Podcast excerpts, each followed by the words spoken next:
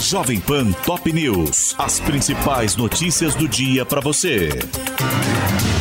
Olá, aqui é Paulo Edson Fiore e estas são as principais notícias de hoje. Com Neymar de volta, Brasil goleia a Coreia do Sul por 4 a 1 e avança na Copa do Catar. A seleção joga agora na sexta-feira contra a Croácia, que despachou o Japão nos pênaltis após empate por 1 a 1. O técnico Tite fez a dança do pombo com Richarlison após o gol e ao final a seleção homenageou Pelé. Os jogadores ergueram uma faixa com a imagem do rei do futebol, que está internado para tratamento contra câncer em São Paulo e respondeu: aspas, fizeram muito feliz o meu dia. Fecha aspas. O último confronto das quartas de final começa a ser definido hoje ao meio-dia, com a partida entre Marrocos e Espanha no estado Cidade da Educação.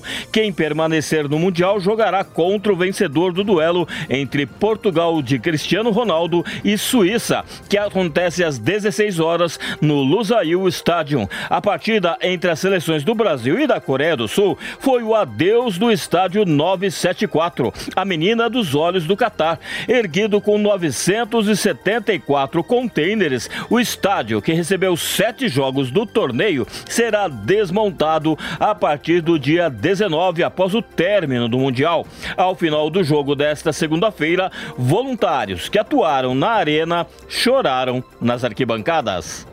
PEC da transição pode ser votada hoje na CCJ do Senado com menor prazo e valor mais baixo. O relator geral do orçamento, o senador Marcelo Castro, disse que o prazo para o Auxílio Brasil fora do teto de gastos deve cair pela metade e o total das despesas extras pode ficar entre 135 bilhões e 150 bilhões de reais. O presidente da Comissão de Constituição, Justiça e Cidadania, Davi Alcolumbre, do União Brasil do Amapá convocou para hoje a sessão, que vai analisar a proposta de emenda à Constituição e indicou o senador Alexandre Silveira, do PSD de Minas Gerais, para relatar o texto. A proposta original previa um gasto extra de 198 bilhões de reais, mas Alcolumbre, Castro e o presidente da casa, Rodrigo Pacheco, apresentaram um novo texto prevendo um gasto de 128 bilhões de reais, sendo 150 105 bilhões de reais para custear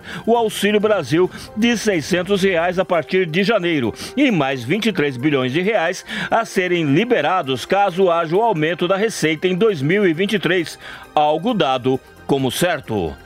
Coreia do Norte faz mais de 130 disparos após exercícios conjuntos entre Seul e Estados Unidos. Segundo Pyongyang, os tiros de artilharia ocorreram nas costas leste e oeste e alguns atingiram a fronteira do mar, no que o governo sul-coreano disse ser uma violação de acordo de 2018 que visa reduzir as tensões. Os militares de Seul enviaram várias comunicações de alerta à Coreia do Norte sobre os disparos. De acordo com um comunicado do Ministério da Defesa, a Coreia do Sul e os Estados Unidos estavam conduzindo um exercício conjunto perto da fronteira do condado de Cherwon, no meio da península, nesta segunda-feira. E o exercício vai continuar hoje. Deslizamento soterra ônibus e mata 34 pessoas na Colômbia. Segundo o ministro do Interior, Alfonso Prada, o incidente causado pelas chuvas ocorreu no domingo em Pueblo Rico, na província de Risaralda, a 407 quilômetros da capital Bogotá, e nove pessoas foram resgatadas com vida. No Twitter, o presidente colombiano Gustavo Petro descreveu o incidente como uma tragédia. Solidariedade às famílias das vítimas, disse Petro, prometendo apoio do governo nacional. O prefeito de Pueblo Rico, Leonardo Fábio Ciagama, informou que os corpos estavam sendo levados para um ginásio coberto da cidade normalmente usado para esportes. O ônibus viajava de Cali, terceira maior cidade da Colômbia, para o município de Condoto, na província de Choco. A Colômbia tem sido atingida por uma estação chuvosa excepcionalmente forte, atribuída ao fenômeno climático Laninha. Este é o podcast Jovem Pan Top News. Para mais informações, acesse jovempan.com.br. Jovem Pan Top News. As principais notícias do dia para você.